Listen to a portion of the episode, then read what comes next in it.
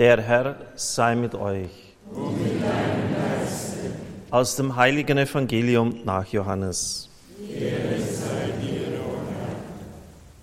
Weil Rüsttag war und die Körper während des Sabbats nicht am Kreuz bleiben sollten, baten die Juden Pilatus, man möge den Gekreuzigten die Beine zerschlagen und ihre Leichen dann abnehmen. Denn dieser Sabbat war ein großer Festtag. Also kamen die Soldaten und zerschlugen dem ersten die Beine, dann dem anderen, der mit ihm gekreuzigt worden war.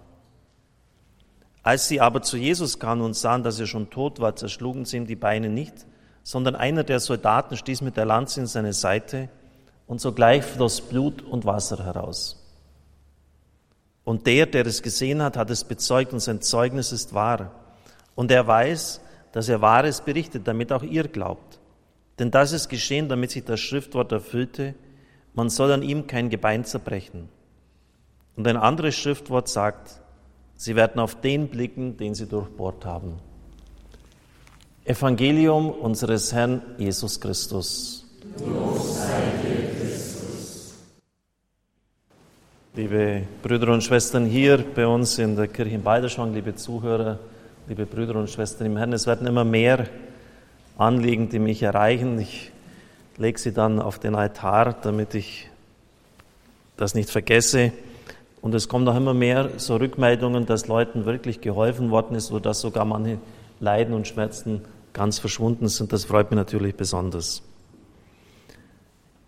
Heute ist auch Herz Jesu Freitag und es ist eine schöne Fügung, dass die Lesungstexte von Faustina Kowalska eigentlich völlig identisch sind, wenn man eine Votivmesse zum Herzen Jesu nimmt. Sie werden auf den blicken, den sie durchbohrt haben, heißt das. Und genau das wollen wir jetzt auch tun. Auf den blicken, der für uns durchbohrt worden ist. Sie kennen ja diesen barmherzigen Jesus bei mir auf meiner Messgewand.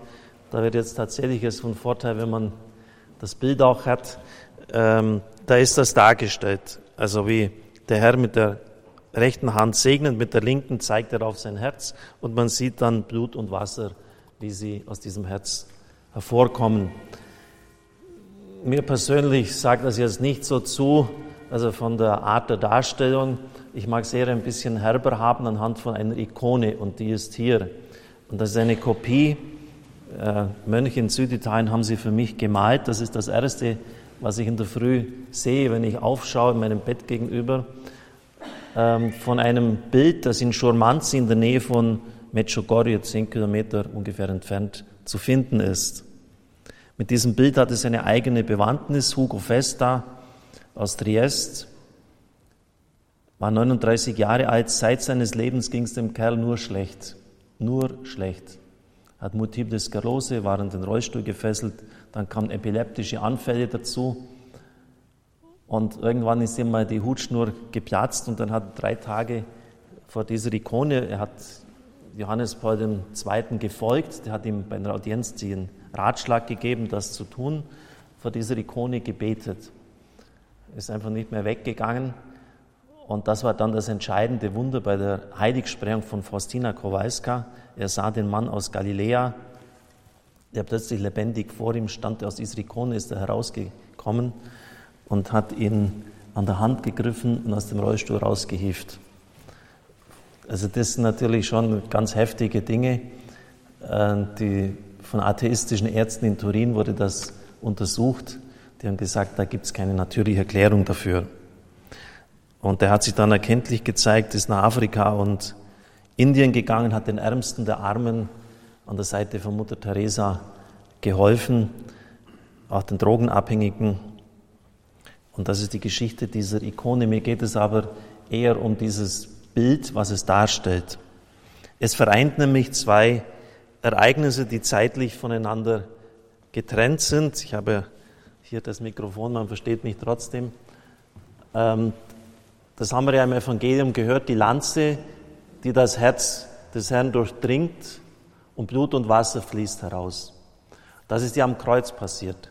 Und jetzt der auferstandene Christus, der durch die verschlossenen Türen kommt, das ist der Ostertag, also zwei Tage später.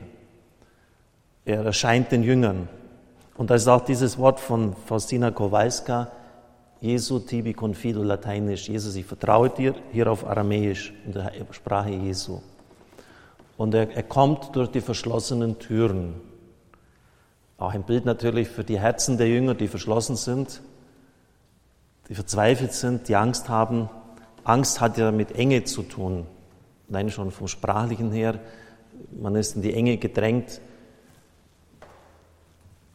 Und er tadelt auch ihren Unglauben. Jesus hat ja gesagt, reißt diesen Tempel nieder, in drei Tagen werde ich ihn wieder aufrichten. 46 Jahre wird an diesen Tempel gebaut und du willst ihn in drei Tagen wieder aufrichten. Er aber meinte den Tempel seines Leibes. Das heißt, Jesu Leib ist der Tempel des neuen Bundes. Das ist ja klar aus dieser Aussage. Und das Herzstück dieses Tempels, die, die Mitte dieses Tempels ist sein Herz. Und aus diesem Herzen kommen Blut und Wasser. Die Kirche hat das nie anders verstanden als Taufe und Eucharistie. Das ist mein Blut, das für euch vergossen wird. Also die wichtigsten, die zentralsten Sakramente. Die Taufe ist ja die Janua Salutis, die Pforte des Heils. Ohne Taufe geht gar nichts.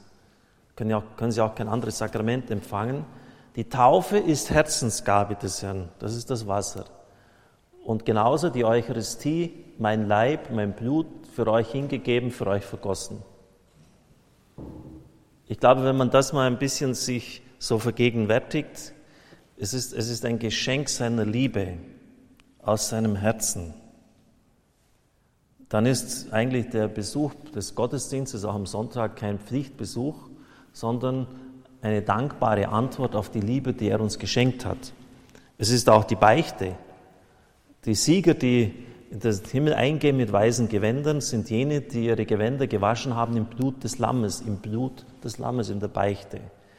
Und das wird auch oft dargestellt mit dem Wasser, das aus der Seite des Herrn fließt und die, den Schmutz der Sünde hinwegwäscht. Also es ist auch das Beichtsakrament, die Eucharistie und die Taufe.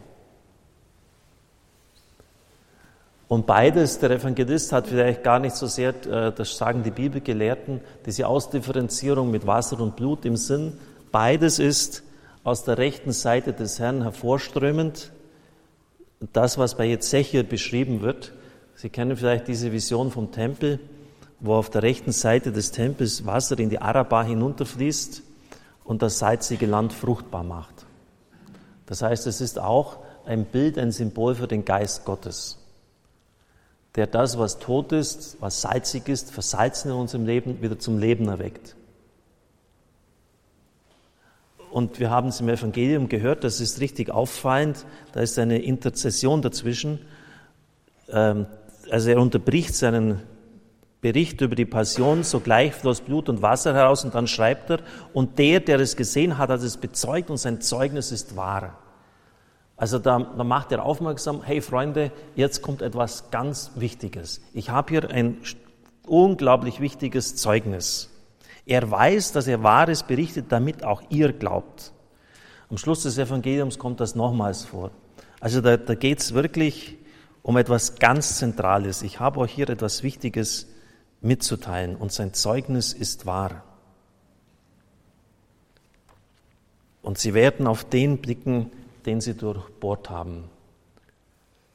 Das ist wirklich eigentlich so einfach gestrickt und doch so unvorstellbar tief und nicht auslotbar. Das Wasser aus der Seite des Herrn, die Taufe, die Eucharistie. Und wir dürfen ja nicht vergessen, dass der Gekreuzigte einen grausamen Durst hat. Wenn Sie viel Blut verloren haben, vielleicht ist es Ihnen schon mal passiert, äh, da würden Sie sich auf den Boden hinknien und Wasser aus der Pfütze trinken, wenn sie es bekämen, weil sie so durstig sind. Und während er verdurstet, mich dürstet, entspringen für uns die Quellen des Heils aus seiner Seite. Ich finde, das, das ist doch unglaublich. Also für uns die Ströme des lebendigen Wassers und er selber, der Gekreuzigte, verdurstet. Er liebte die Seinen, im griechischen Johannes 13,1 Aristotelos bis zum Äußersten, bis zum Letzten. Da stößt sogar das Schenken Gottes an Grenzen, denn mehr als seinen Sohn kann Gott nicht geben. Also wir können auch nicht mehr erwarten. Wir können nicht mehr erwarten. Mehr ist nicht möglich. Mehr kann Gott nicht geben. Und das Schöne ist, dass wir das in Anspruch nehmen dürfen. Die ganze Erlösung, wir sind seine Kinder. Und so dürfen wir auch heute, Herr Jesu Freitag, äh, immer wieder bitten, lass dein Blut, dein Wasser aus deiner Seite über mein Leben fließen, besonders dort hinein, wo dunkle Räume sind, wo ganz furchtbare Ereignisse waren, wo ich das alles zugemacht habe. Denn nur die Kraft deines Blutes kann letztlich das heilen und, und wieder zum Leben bringen. Ich habe ja schon gesagt, man kann es, so hat es der Evangelist wahrscheinlich auch verstanden, als einen einzigen Strom verstehen, der in die Wüste hineinfließt, in die Wüste unseres Lebens. Liebe Brüder und Schwestern im Herrn, vielleicht ist das heute, was ich Ihnen sage, die wichtigste Predigt des ganzen Jahres. Ich versuche mich auch sonst wirklich gut immer vorzubereiten. Lesen hat man sogar ein ganzes Buch, um, um es Ihnen dann aufzubereiten, weiterzugeben. Aber hier sind wir wirklich absolut beim Kern angelangt. Mehr und tieferes kann ich eigentlich nicht sagen, als dass die, die Sakramente sind Herzensgabe des Herrn. Und sie erfordern, erwarten von uns, dass wir sie mit unserem Herz, mit unserer Liebe aufnehmen. Und da wollen wir heute auch darum bitten, mit auch dann vielleicht die Regie, dass sie, könnt ihr mit der Kamera das entsprechend als einfangen, dass ihr dort das immer wieder einblendet. Der Gekreuzigte, dessen Seite aufgestoßen worden ist, der, der zugleich der Auferstandene ist und aus seinem geöffneten Herzen kommen die, die Lebensquellen für uns und das deshalb auch hier bei dieser Darstellung der heiligen Faustina Kowalska. Wie gesagt, ich stehe eher persönlich auf die Ikone. Amen.